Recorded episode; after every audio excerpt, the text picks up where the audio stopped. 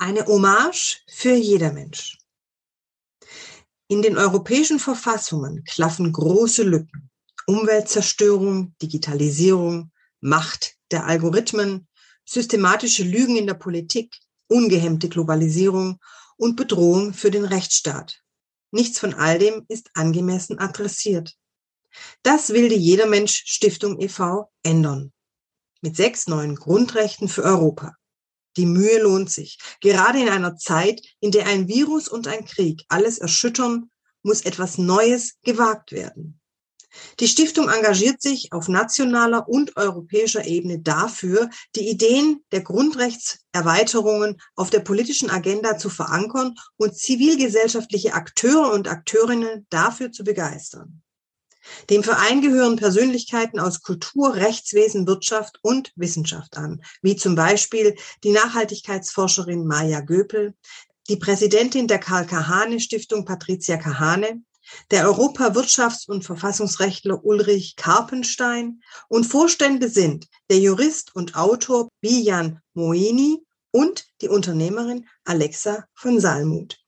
Geschäftsführerin ist seit dem 1. Dezember 2021 Eva Bertram, mit der ich heute diesen Podcast realisieren darf. Servant Politics, der Podcast für politische Reflexionsimpulse.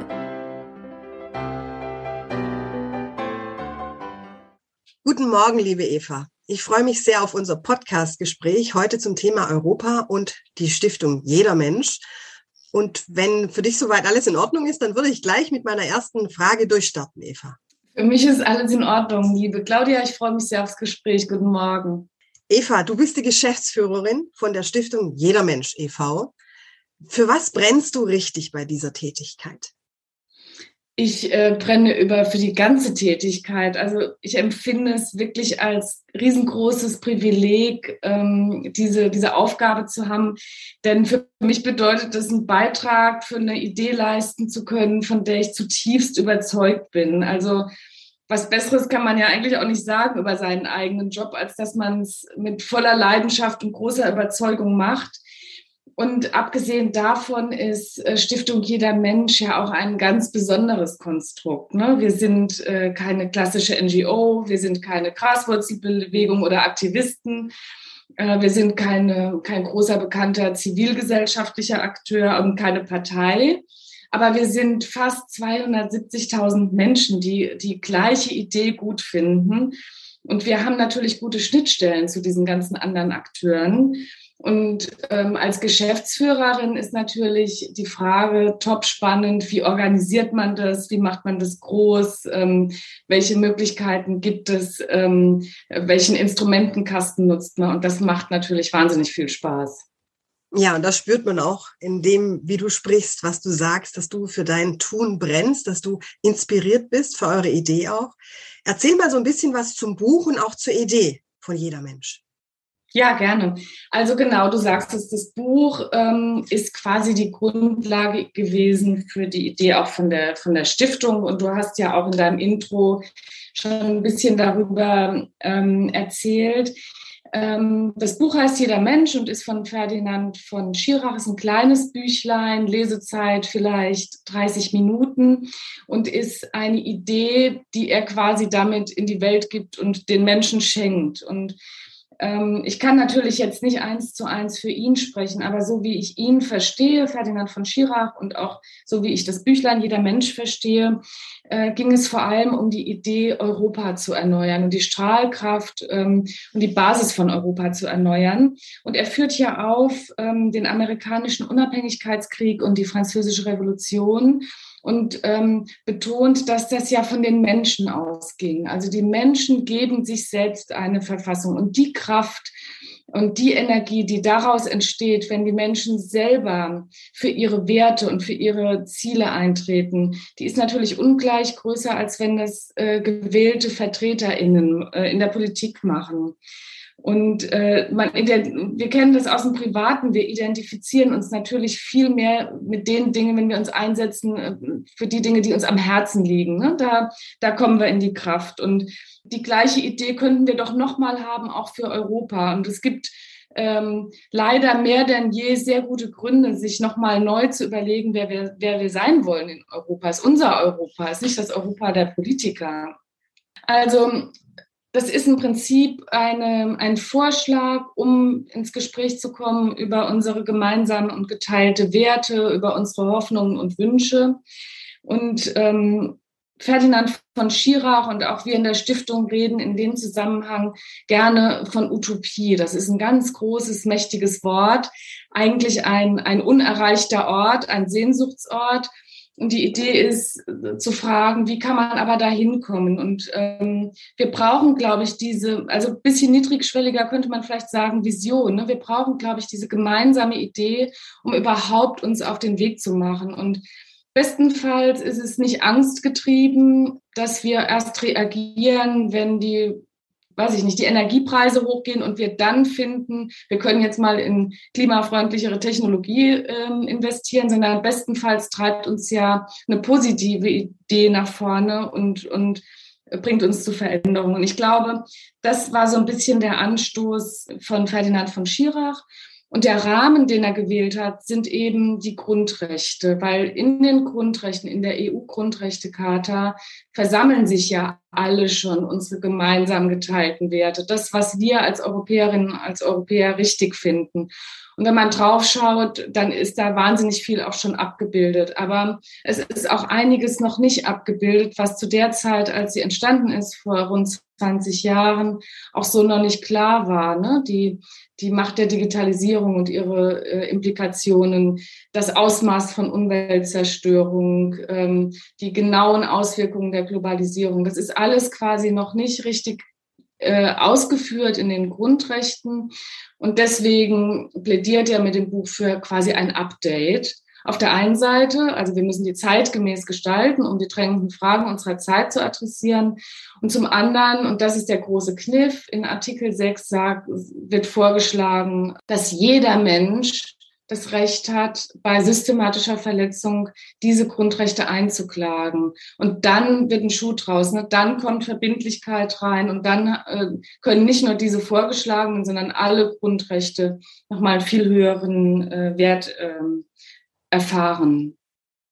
Und äh, vielleicht noch, weil du sagst, was ist die Idee zum Buch? Er hat das Buch geschrieben, er hatte aber Unterstützung von Freunden, die sehr gute Juristen, Verfassungsrechtler sind und ich glaube, das war, wenn man, wenn man denen zuhört, wie das Buch entstanden ist, auch ein sehr spannender Prozess zu sagen, ähm, das ist einerseits ähm, eine juristische Aufgabe und auf der anderen Seite muss es aber so einfach und so klar sein, dass jeder Mensch ähm, die Idee gut finden und unterstützen kann. Und ich glaube, das ist das Kunststück, hinterher genau das in so ein kleines Büchlein zu packen, was überzeugend ist und dennoch auch äh, juristisch und verfassungsrechtlich Bestand haben könnte. Also es hat Hand und Fuß auf der juristischen Seite und natürlich der Titel Jeder Mensch fühlt sich ja natürlich auch jeder angesprochen. Das finde ich auch wirklich sehr charmant und sehr gut gelungen. Eva, und wie kam es dann zur Stiftung? Also wie ist sie entstanden? Was sind ihre Ziele? Ja, genau. Also wir haben auf der einen Seite ähm, das kleine Büchlein, von dem wir gerade berichtet haben, was ein sehr, sehr, sehr großer Erfolg war. Und äh, in dem Büchlein drin gibt es ja den Aufruf ähm, zu unterschreiben, wenn man die Idee unterstützt. Und das war ein Riesenerfolg. Da sind also in wenigen Wochen Hunderttausende Menschen haben sich äh, dazu entschlossen, das zu unterschreiben. Und das heißt, wir haben, es gab ganz schnell die Idee, okay, wir müssen auch in die Umsetzung kommen. Und die Stiftung, äh, Stiftung Jeder Mensch e.V. ist ein gemeinnütziger Verein, der quasi, äh, das ist die der Umsetzungsteil, ne, der operative Idee dieser großen, schönen Utopie. Das heißt, Menschen und Freunde von Ferdinand von Schirach, die ihn auch schon im Prozess des Buches unterstützt haben, haben diesen Verein gegründet und haben gesagt, wir wollen Beitrag dazu leisten, dass diese Idee Wirklichkeit werden kann. Und äh, du hast einige Akteure eben schon genannt in deinem Intro. Das heißt, es ist ein kleiner Teil von Menschen, die sich da zusammengefunden haben und vor allem auch, als das Buch so erfolgreich war, gesagt haben, okay, dann lass uns doch mal probieren, das wirklich umzusetzen und vor allem auch zu einem europäischen Projekt zu machen. Können wir vielleicht gleich auch nochmal drüber sprechen.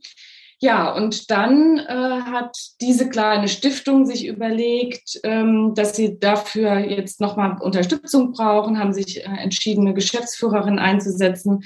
Und seit Dezember letzten Jahres darf, darf ich das machen. Und genau das ist der Punkt. Ne? Wir versuchen jetzt aus der schönen Idee ein, eine Umsetzung zu machen. Und das hat natürlich sehr viele unterschiedliche Perspektiven. Eine politische, ganz klar, weil letztlich reden wir über EU-Gesetzgebung. Aber wir müssen natürlich auch versuchen äh, oder wollen versuchen, so viele Menschen wie möglich zu erreichen. Davon lebt das Projekt.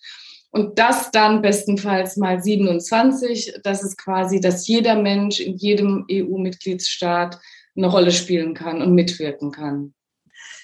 Eva, ich habe es jetzt auch so verstanden, dass ja sechs neue Artikel angedacht wurden in diesem kleinen Büchlein. Und du hast jetzt gerade auch schon dieses europäische Projekt angesprochen. Das heißt, wir haben sechs neue Artikel für ein neues europäisches Projekt, was bei mir jetzt so zu der Frage führt, was bremst euch gerade? Oder ist es vielleicht so, dass euch gerade gar nichts bremst? Also ist, ist, seid ihr im Flow? Oder ist es so, dass ihr gerade bei der Verwirklichung, bei der Umsetzung im europäischen Denken doch gerade vielleicht irgendwelche Hürden noch zu überwinden habt? Und wenn ja, welche wären das? Oder welche sind das? Also natürlich sind wir im Flow, Claudia, die ganze Zeit mit großer Kraft. Aber die, äh, du hast recht, die große Kraft brauchen wir auch, weil das lässt sich natürlich nicht so einfach umsetzen. Es steckt ja schon im Wort drin. Das sind unsere Grundrechte, das sind unsere fundamentalen Überzeugungen. Also ich erinnere an, die Würde des Menschen ist unantastbar. Ne? Jedes, jeder Mensch hat das Recht auf freie Meinungsäußerung. Männer und Frauen sind gleichgestellt. Es sind gewaltige, große Themen. Und ähm, die, die manifestiert sind in der Grundrechtecharta. Und deswegen ist sie auch so wahnsinnig erfolgreich und wichtig. Und wir wollen, wie gesagt, eine Ergänzung. Ne? Es geht ja um eine Fortschreibung, um ein Update dieser Grundrechte. Die lassen sich aber nicht so einfach ändern. Also es gibt ja auf europäischer Ebene durchaus ähm, Formate, wo du so und so viele Unterschriften einsammelst und dann Dinge verändern kannst. Ähm, das geht bei den Grundrechten nicht so einfach. Da musst du wirklich an die Verfassung, das ist sogenanntes Primärrecht. Und das geht dann nur, wenn die Mehrheit der ähm, europäischen Regierungs- und Staatschefs, also der Europäische Rat, sagt, ja, wir wollen an die Verfassung. Äh, wir wollen wirklich, wir, wir kennen das auch bei uns. Wir gehen nicht so einfach ans Grundgesetz. Also eine Grundgesetzänderung erfordert viele, viele Hürden. Und das ist auch richtig so, dass man das nicht so schnell ändern kann. Also müssen wir an die europäische Verfassung ran und wir, wir sind darauf angewiesen, dass die meisten der EU-Mitgliedstaaten das für richtig halten.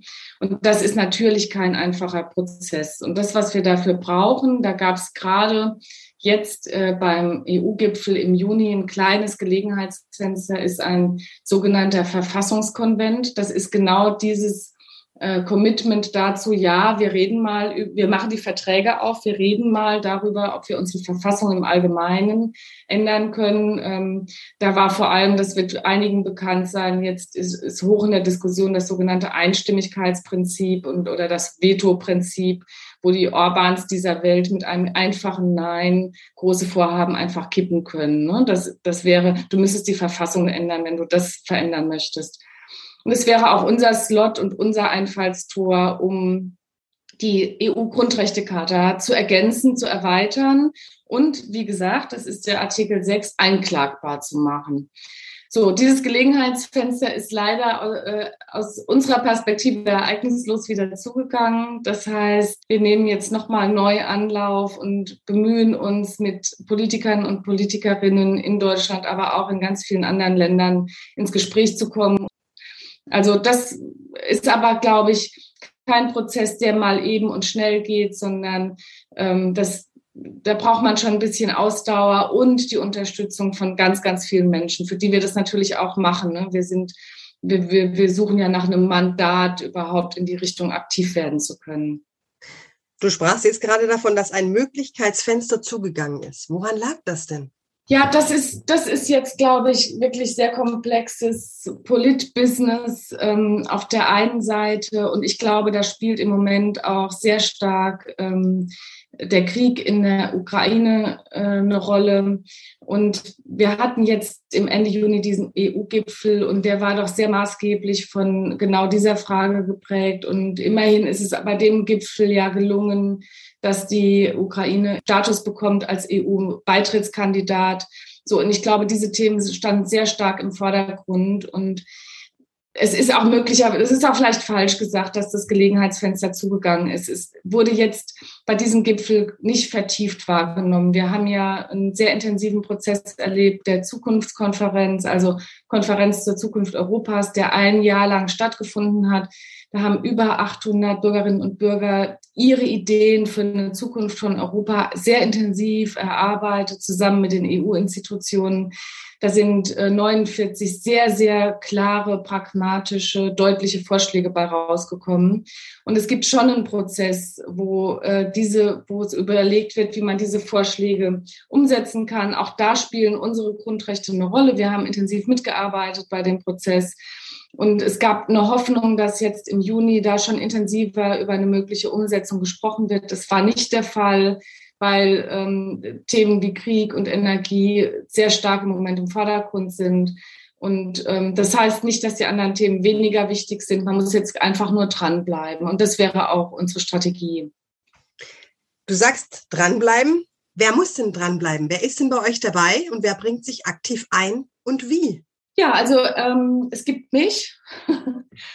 Und also wir sind ein mikrokleines Team. Wir sind tatsächlich, äh, weil wir ja auch noch sehr jung sind und ich erst seit Dezember dabei sind, kann man sich das nicht vorstellen äh, wie, wie ein, ein Großraumbüro, in dem sehr viele festangestellte Menschen arbeiten, sondern in erster Linie äh, bin das ich, ähm, die zusammenarbeitet mit einer äh, studentischen Hilfskraft, die bei uns ganz viel macht in Design und Grafik und Social Media. Und äh, wir haben einen Partner in Österreich, mit dem wir zusammen den EU-Outreach machen. Wir sind ja schon in 14 europäischen Ländern aktiv. Die kümmern sich von Österreich sehr intensiv darum, diese Kontakte aufzubauen. Also das ist eine Riesenunterstützung. Und ansonsten, Claudia, sind es Menschen. Ne? Jeder Mensch kann mitmachen. Äh, wir haben ein ganz tolles Netz von Unterstützerinnen und Unterstützern. Und es gibt natürlich wahnsinnig viele Möglichkeiten auch mitzumachen. Also beispielsweise haben wir seit äh, ein paar Monaten eine neue Homepage und einen neuen Look und das liegt daran, dass eine kleine Designagentur gesagt hat, wir wollen euch unterstützen, wir äh, haben Lust, euch ein neues Corporate Identity zu geben. Wir haben Programmierer, die die Webseite gestalten. Ähm, und, und davon lebt das Projekt. Ne? Es ist also, äh, wir, wir versuchen gar nicht selber so ein großer Akteur und Player zu werden, sondern eher Anlaufstelle und Netzknoten für alle, die sich hinter diese Idee stellen können und einen Beitrag leisten können. Und natürlich gibt es, gibt es den Verein und äh, äh Du hast es gesagt, wir haben sehr, sehr renommierte, namhafte Unterstützerinnen und Unterstützer im Verein, die äh, finanziellen wesentlichen Beitrag leisten, die aber selber natürlich auch über tolle Netzwerke und Zugänge verfügen und davon profitieren wir natürlich. Und was sind jetzt so eure Zukunftsprojekte, die ihr jetzt so andenkt? Wir haben ja gerade schon ein bisschen drauf geschaut, was es politisch heißt, was wir politisch machen müssen. Und das ist natürlich ein äh, wesentlicher Strang, dass wir unter anderem durch diese vielen äh, Menschen, die ihre Unterschrift gegeben haben, uns schon berufen fühlen, auf der politischen Ebene Agenda-Setting zu betreiben und mit äh, Politikerinnen und Politikern ins Gespräch zu kommen. Das ist eine Daueraufgabe, die viel Kraft und Atem braucht.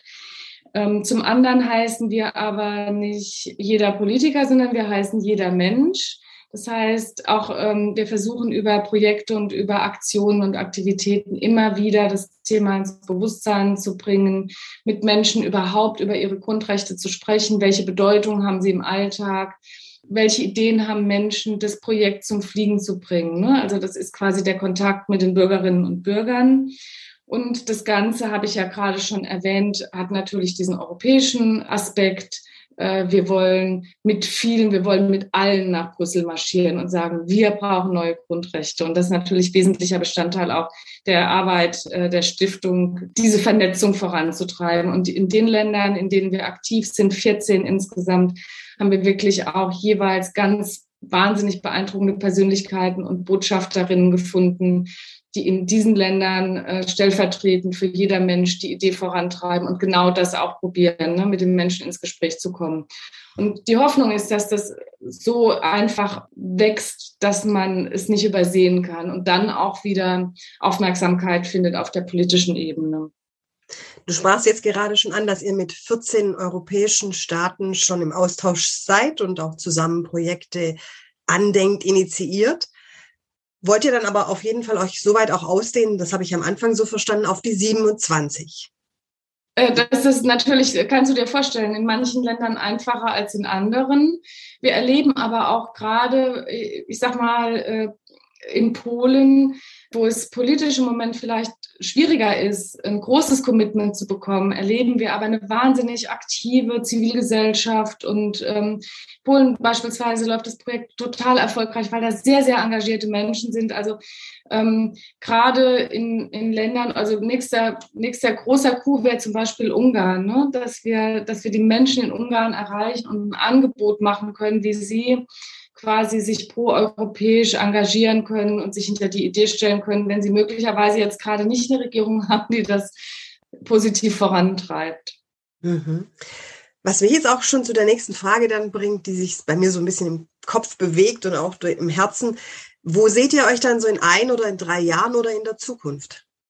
Ja, ähm, so genau kann man es natürlich nicht sagen. Also da gibt es jetzt keinen Masterplan, wo ich dir äh, zehn strategische Steps präsentiere, die ich jetzt der Reihe nachvollziehe und dann haben wir unser Ziel erreicht, weil die Unwägbarkeiten sind sehr, sehr groß. Also unser Ziel ist es, dass wir die EU-Grundrechtecharta erweitern. Einerseits, unser Ziel ist es aber auch, die Idee von Europa zu erneuern und gemeinsam Europa wieder einen neuen Glanz zu geben und eine neue Idee zu geben. Ich glaube, das ist dringend erforderlich und wir spüren an vielen Stellen, dass das auch die Sehnsucht der Menschen ist.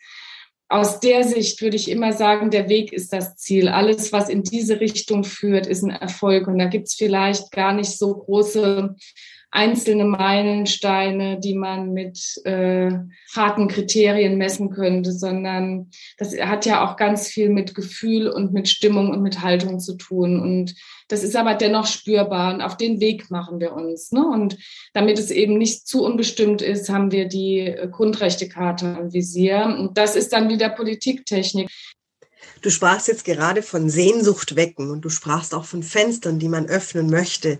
Vielleicht, dass sich das eine oder andere auch wieder schließt, aber da gibt es ja auch das Sprichwort, wenn sich eines schließt, dann öffnet sich irgendwo ja. wieder eins. Wenn wir zu diesem Sehnsucht wecken nochmal zurückkommen, wie kann man euch denn am aller, allerbesten unterstützen? Also, man kann uns, ich sag mal, ganz klassisch unterstützen. Ne? Ihr könnt äh, alle unterschreiben, äh, www.jedermensch äh, äh, EU. Wir können, wir sind spendenbasiert. Wir arbeiten auf der Grundlage von Spenden. Wir freuen uns über jede Unterstützung. Das kann eine kleine, mittlere oder große Einmalzahlung sein. Das kann aber auch ein kleiner monatlicher Betrag sein. Ne? Das sind so ganz klassische Formate, wie man uns unterstützen kann. Ihr könnt uns äh, folgen auf den sozialen Medien. Ihr könnt unsere Inhalte teilen. Also das ist, glaube ich, alles ganz niedrigschwellig ähm, wenn wir die Idee groß machen wollen, dann kann sich jede und jeder selbst ausdenken, was sie machen wollen. Also was passiert, wenn ihr das Buch lest, wenn ihr euch mit unserer Arbeit auseinandersetzt? Welche Ideen habt ihr für Gespräche in euren Familien, im Kiez, in eurem Stadtteil? Wir, wir, und das ist wahnsinnig beeindruckend. Wir kriegen regelmäßig mit, dass Menschen Theaterstücke machen aus jeder Mensch und dass sie Lesungen veranstalten, dass sie mit anderen ins Gespräch kommen darüber. Wir haben Künstlerinnen und Künstler, die ihre Vorstellung von jeder Mensch auf ihre künstlerische Art ausdrücken. Wir äh, sehen, dass es kleine Diskussionsrunden in Cafés gibt. Also und das können wir gar nicht vorgeben. Wir freuen uns wahnsinnig, wenn wir darüber hören. Wir sind, wir freuen uns, wenn wir es teilen können, wenn wir, wenn das auch vielleicht Inspiration sein kann für andere Menschen. Und ähm, aus der Sicht, das, das wäre das, das Wünschenswerte, dass die Menschen selbst aktiv werden, ihre Ideen und ihre Formate finden, um jeder Mensch und die Bedeutung von Grundrechten groß zu machen. Habt ihr da vielleicht auch schon so angedacht, dass ihr gerne Kollaborationen oder Kooperationen mit anderen Initiativen eingehen würdet? Auf jeden Fall. Also wir, wir machen das ja gerade im Moment, läuft noch unser Schülerinnenwettbewerb, wo wir in Zusammenarbeit mit allen Schulen in Europas ähm, äh, Kids bitten, kleine Filmchen zu machen zu ihrer Vorstellung von Grundrechten. Äh, wir sind auf der eher aktivistischen oder NGO und politischen Ebene befreunden wir uns natürlich gerade mit äh, proeuropäischen Initiativen. Äh, bei unserer Veranstaltung letzte Woche war Pulse of Europe dabei. Wir arbeiten mit mehr Demokratie zusammen. Wir versuchen da Netzwerke zu finden, auch aus der Überzeugung heraus, dass wir wenn äh, eine große gemeinsame Schnittmenge haben und wir müssen Allianzen bilden, um Veränderungen voranzutreiben. Und das Gleiche gilt für jede zivilgesellschaftliche Initiative, für jeden kleinen Verein, der sich mit uns befreunden möchte. Und in meiner Vorstellung können wir ein guter Netzknoten sein. Wir müssen das gar nicht alles selber leisten, aber wir können es vielleicht aufzeigen, wir können es transparent machen. Ich wünsche mir, dass unsere ähm, Webseite noch mal viel mehr zu einer Plattform wird, wo wir diese Beispiele zeigen und wo Menschen sich zu dieser Idee treffen, vernetzen können und äh, Ideen äh, aushacken können. Eine wunderbare Idee, ja. Gibt es jetzt irgendeine Frage zu eurem Projekt, zum Buch, zur Idee, zur Stiftung, die ich dir nicht gestellt habe und die du gerne beantwortet hättest? Ich finde, ich, ich freue mich ja immer über deine klugen Fragen, Claudia. Du hast, ich habe das Gefühl, ich habe alles gesagt. Die, die, die andere Frage wäre ja an die, die zuhören, was, was habt ihr noch nicht gehört, was euch interessiert, was ist nicht so ganz klar. Ne? Und da ist natürlich die sehr herzliche Einladung, sich jederzeit mit uns in Verbindung zu setzen, in Kontakt zu treten und äh, mit uns ins Gespräch zu kommen oder auch wirklich simple Verständnisfragen zu stellen. Mhm. Also es ist auch eine wunderbare Möglichkeit, so in den Dialog zu kommen, sich auszutauschen, so genau. das Projekt dann auch weiter wachsen zu lassen, so dass sich das über etwas, also Professor Arnold sagt immer, überwachsen kann. Das heißt, dass ja. irgendwann Geschichten sich so weit auch entwickeln können und Ideen, dass wir Menschen uns überwachsen. Und das heißt ja auch jeder Mensch, so dass jeder sich nach seiner Fasson mit einbringt und mit natürlich auch mit seinen Ideen und mit seinen Inspirationen. Das ist natürlich wünschenswert. Und dass man euch in der Gestalt eben auch unterstützt, wie, wie du es angesprochen hast, auf den sozialen Medien, ob es jetzt pekuniärer Art ist oder dass man sich als Mensch voll mit einbringt mit seinen Ideen. Also ich denke, da ist ein wahnsinnig großes Spektrum gegeben an Möglichkeiten, wie man euch unterstützen kann, wie man euch auch empfehlen kann, wie man auch sagen kann, das sind ja eigentlich nicht nur die Jeder Mensch Stiftung, sondern das sind ja wir alle. Deswegen denke ja. ich, das ist auch was sehr, sehr Charmantes. Eva, wie möchtest du diesen Podcast jetzt beenden?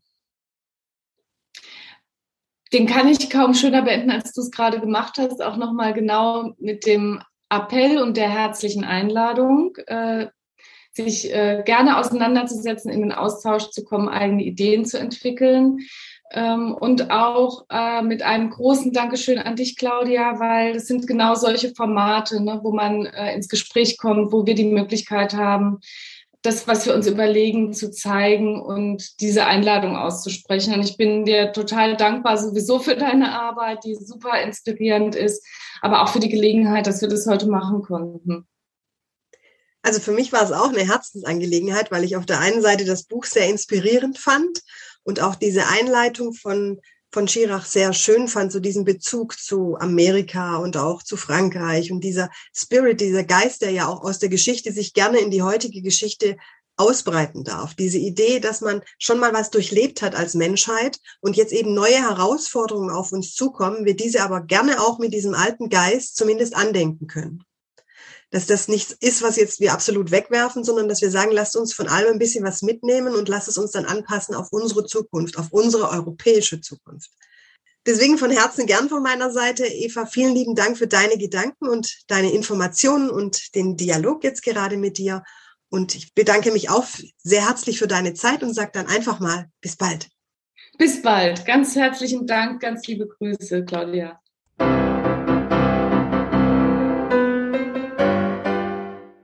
Servant Politics gibt's auf Spotify, Apple Podcasts und überall, wo es Podcasts gibt. Abonniert uns gerne und hinterlasst uns eine Bewertung. Servant Politics, der Podcast für politische Reflexionsimpulse.